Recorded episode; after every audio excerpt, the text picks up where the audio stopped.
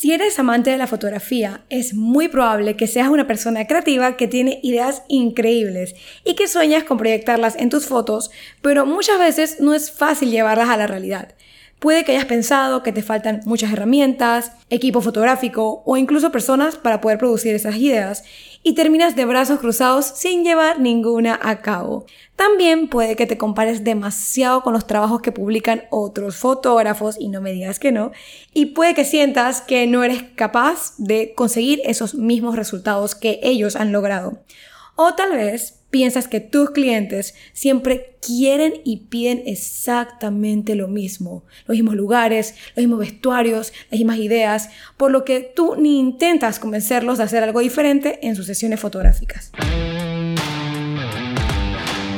Por eso, hoy te quiero compartir varios consejos para que dejes esos pensamientos limitantes de lado y tomes acción. Comiences a hacer las fotos que sueñas sientas orgullo de ellas y atraigas clientes que valoren el trabajo que haces.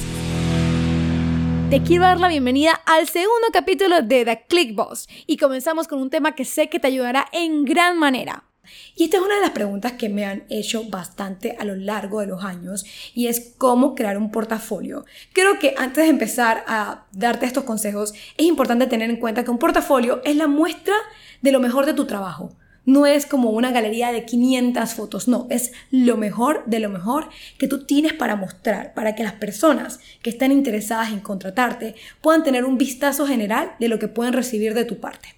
Entonces, lo primero que quiero que tengas presente es que para hacer fotos de portafolio vas a tener que invertir ya sea tiempo o dinero, o los dos. Ya yo estoy en el punto en el que invierto los dos porque cada vez quiero hacer producciones más grandes, tengo un equipo de trabajo con el que siempre quiero trabajar, entonces obviamente la inversión se incrementa, pero no te asustes porque puedes hacer fotos de portafolio increíbles sin necesidad de invertir tanto dinero, porque créeme que no es para nada necesario.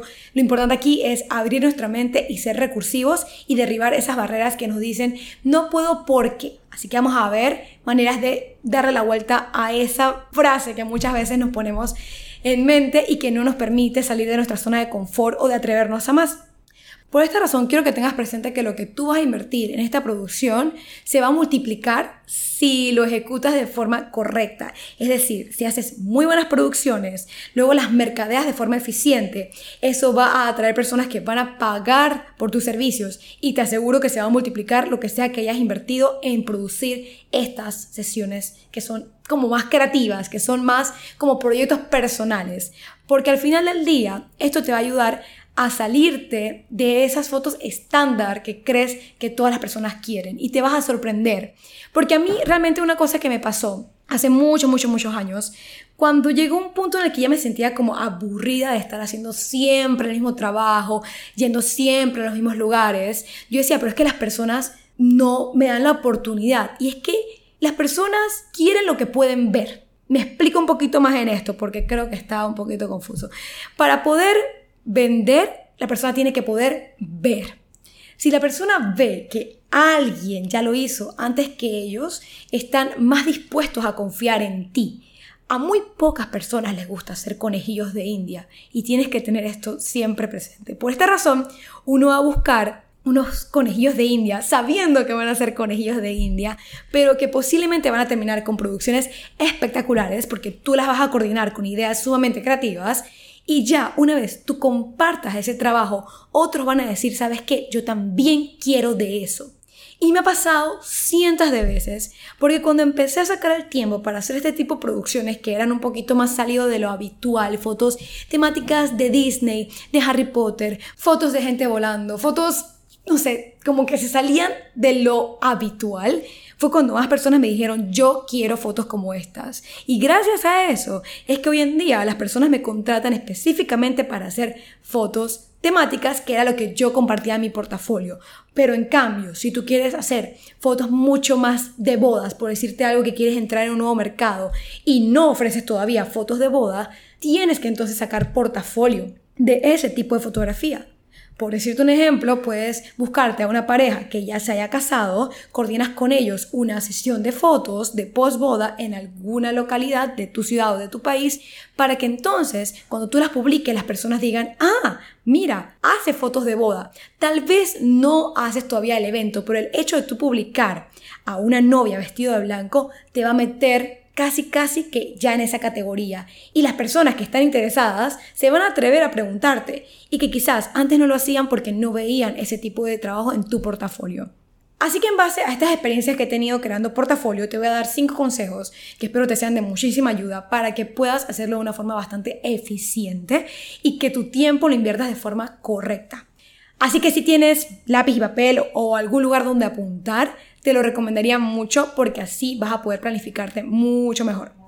El primer consejo es que definas las ideas que vas a llevar a cabo. Esto es una de las cosas que hace que todo sea diferente y que desde que yo planifico más mis producciones tengo muchos mejores resultados. Porque antes yo era más de improvisar. Las personas llegaban y yo me ponía a ver qué podía hacer con las cosas que ellos habían traído. Así que ahora vamos a cambiar el orden de estos factores porque aquí sí altera el producto. Y lo que quiero es que tú intentes definir lo más detallado posible las ideas que vas a realizar.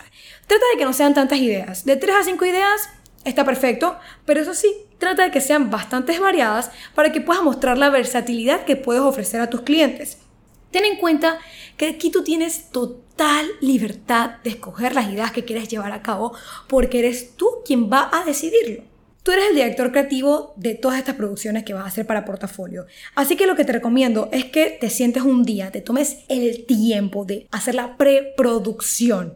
Porque muchas personas se enfocan nada más en ir a tomar las fotos, se olvidan totalmente de todo lo que pasa antes de para poder conseguir resultados que impacten. Entonces, te vas a sentar y vas a ponerte a ver qué ideas quieres llevar a cabo. Idea 1, este es el concepto, esta es la idea, estos son los accesorios, eh, quiero una modelo como de este perfil, quiero que lleve un vestuario como este. Y para que sea mucho más eficiente, trata de no volverte como loco con las ideas, porque eh, si quieres meter muchas cosas en una sola producción, te vas a terminar agotando. Trata de que algunas ideas sean más elaboradas que otras para crear un balance, porque si tratas que todas sean sumamente impactantes y llamativas, puede que sea más complicado llevarlas a cabo. Y ahora bien, parte importante en este punto, ponle fecha a cuándo vas a llevar a cabo estas ideas. Porque de nada sirve que digas, quiero hacer esto, algún día las haré. Por eso te lo pongo en el punto 1. Ponle fecha a estas producciones no las hagas inmediatamente como en una semana, en dos semanas, tómate el tiempo de organizarlo bien. Pon la fecha de aquí a un mes, por decirte un ejemplo, y así comienza a coordinar con las personas que vas a trabajar, comienzas a buscar los elementos para que entonces eventualmente puedas llevarlas a cabo de una forma bien planificada. Porque para mí esta es de las cosas esenciales que tienes que tener en cuenta para poder producir buenas sesiones de fotos. Y sobre todo si van a ir para tu portafolio. Punto número dos, busca modelos que vayan acorde a tu cliente meta. Volviendo al ejemplo de las bodas, si tú quieres trabajar en ese mercado, no te vas a buscar a un adolescente para hacer fotos, te vas a buscar a una chica que esté dentro del margen de edad de las personas que se están casando. Es decir, una chica de 25 a 35 años, dependiendo del país en el que estés, eso puede variar, pero por decir un ejemplo, ya que así cuando tú le tomes fotos a esa chica con un vestuario de novia o de fotos en pareja, si se ve que es una pareja un poco más madura, puedes ir apuntando a ese mercado de bodas eventualmente. Y aquí llega el punto en el que todos me preguntan, Liz, pero ¿cómo hago para conseguir modelos? Y la respuesta sencilla es preguntando. Aunque creas que no, esa es la respuesta sencilla. Y es que muchas veces no consiguen modelos porque no se atreven a preguntarle a las personas si posarían para ellos. Y también otra de las cosas que frenan a los fotógrafos de conseguir modelos es que sienten que tienen que ser modelos profesionales. Y eso no podría estar más alejado de la realidad. Porque si tú eres como yo, que vas a trabajar con personas normales, dígase, no modelos, entonces tienes que buscarte personas normales para que también puedas practicar con tu cliente meta ideal. Entonces, Opciones para buscar modelos. Te puedes hacer un anuncio en tus redes sociales. Eso yo lo hacía muchísimo en mis inicios. Yo hacía un anuncio y ponía model call. Estoy buscando a personas con este perfil, con este perfil. Si te interesa, mándame una foto a mi correo. En ese momento lo hacía de esa forma. Puedes hacerlo de cualquier manera. Mándame una foto a mi correo para poder eh, hacer como un estilo de audición. Y créeme que recibía muchísimas personas interesadas. Y con que te lleguen 10 personas es más que suficiente, porque de nuevo, ¿cuántas ideas vamos a llevar a cabo? 3 a 5 ideas aproximadamente. Entonces, otra opción de buscar modelos es también preguntando a tus familiares y amigos. Seguramente formas parte de algún grupo de WhatsApp.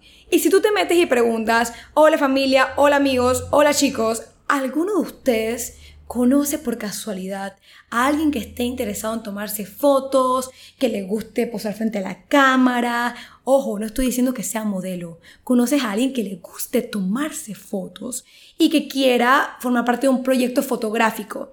Yo uso este tipo de palabras porque realmente no me gusta decir que quiera fotos gratis porque al final esto es un proyecto que tú estás haciendo, porque si no pueden relacionarte a ti como, ay, está dando fotos de gratis y luego es mucho más complicado venderte. Así que elige muy bien tus palabras que vas a utilizar cuando vas a, buscar modelos, porque creo que sale mucho mejor decir que estás buscando eh, personas para un proyecto fotográfico y que les vas a dar en cambio eh, las fotos finales de la sesión. Ese es el acuerdo que yo usualmente hago con las personas que uso para portafolio y he podido conseguir muchas personas que me digan que sí. Y no lo digo porque, ay, ya tengo una cantidad de seguidores en mis redes sociales, porque al inicio no era así, pero cuando estaba empezando y les decía que les iba a dar las fotos en cambio, me decían que sí, feliz de la vida. Así que no te asustes si sientes que tienes que tener una gran comunidad o muchos seguidores para que la gente acepte trabajar contigo de intercambio. En este caso sería un intercambio.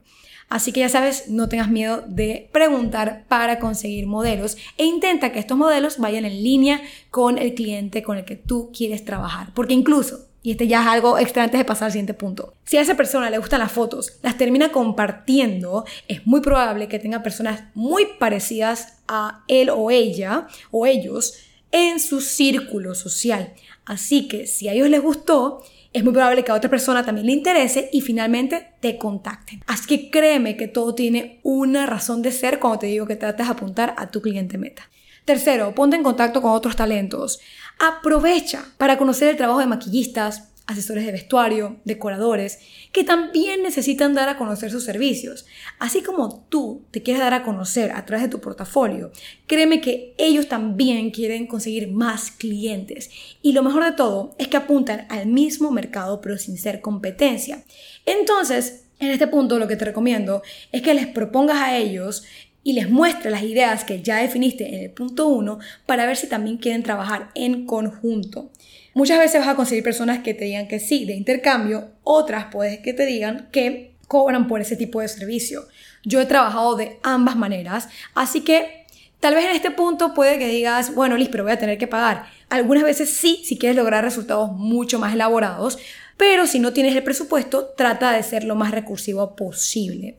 Además, en esta parte de trabajar con otros talentos, si te gusta mucho el trabajo que hacen esas personas, luego eventualmente podrás meterlas dentro de tus paquetes o de tus servicios para que la experiencia siempre sea lo más completa para tus clientes. Porque si ya vieron que ustedes trabajando juntos logran esos resultados increíbles, entonces es muy, muy, muy probable que quieran al equipo completo para poder entonces replicar esa experiencia. Y si no conoces con quiénes trabajar, llegó el momento de utilizar Instagram a tu favor. Utiliza el buscador para conseguir a todas estas personas tan talentosas que encontramos en esta red social. Así que aprovecha los hashtags, aprovecha el buscador para que puedas ponerte en contacto con ellos. Número 4. Enfoca tu tiempo en pulir. Este consejo va mucho más en línea con la producción en sí que la preproducción. Ya conseguimos la modelo, ya conseguimos la locación, ya conseguimos vestuarios, ideas, maquillista, todo, todo está listo y ya estás en el momento de la toma de fotos. Este consejo es algo que a mí me costó mucho aprender y por eso te lo quiero compartir. Y es que en vez de hacer muchísimas tomas en diferentes ambientes, como usualmente yo hago con mis clientes, en una sesión de fotos regular yo estoy que me muevo por todas partes, este tipo de fotos de portafolio trato de concretar dos o tres fondos e ideas específicas por persona y repetir, repetir, repetir y pulir hasta que me salga la foto como yo realmente quiero que me salga. Y esto es muy importante. ¿Por qué razón? Porque si no vas a tener muchísimas fotos de una sola persona y la idea es que sean muy buenas fotos de una sola persona, pero que sean pocas. O sea, que al final tú puedas hacer como una selección de las mejores. ¿Por qué razón? Porque si no, tu portafolio entonces va a parecer eh, como que no trabajaras con muchas personas. Lo que yo quiero que tú consigas es que haciendo sesiones de portafolio obtengas esa variedad y la confianza que tu cliente necesita ver de que tú has trabajado con distintos tipos de personas. Entonces, por esa razón es mejor aprovechar el tiempo en pulir esas fotos de que salgan increíbles, pero no de que tengas mil y un ambientes con una sola persona. Entonces, créeme que esto es algo que a veces cuesta hacer porque cuando uno trabaja con clientes normales, tiende a darle más variedad. En este caso, es mejor calidad que cantidad. A veces con los clientes es mejor cantidad, con una buena calidad, no me tomes a mal, pero sí que cuando es portafolio, enfócate muchísimo en que la calidad sea lo mejor y que trates de poner en práctica estas técnicas que tal vez no te has atrevido a hacer porque cuando estás con clientes te sientes presionado. Al final del día no debes sentir presión alguna porque todas las personas que están involucradas en esa producción saben que es para portafolio. No te están pagando en ese tipo de sesión, así que siéntete libre de dejar volar tus ideas y comunica a las personas que tienes al frente todas las cosas que estás tratando de producir, porque incluso ellos te van a poder dar una mano. Y el último punto es que hagas un filtro.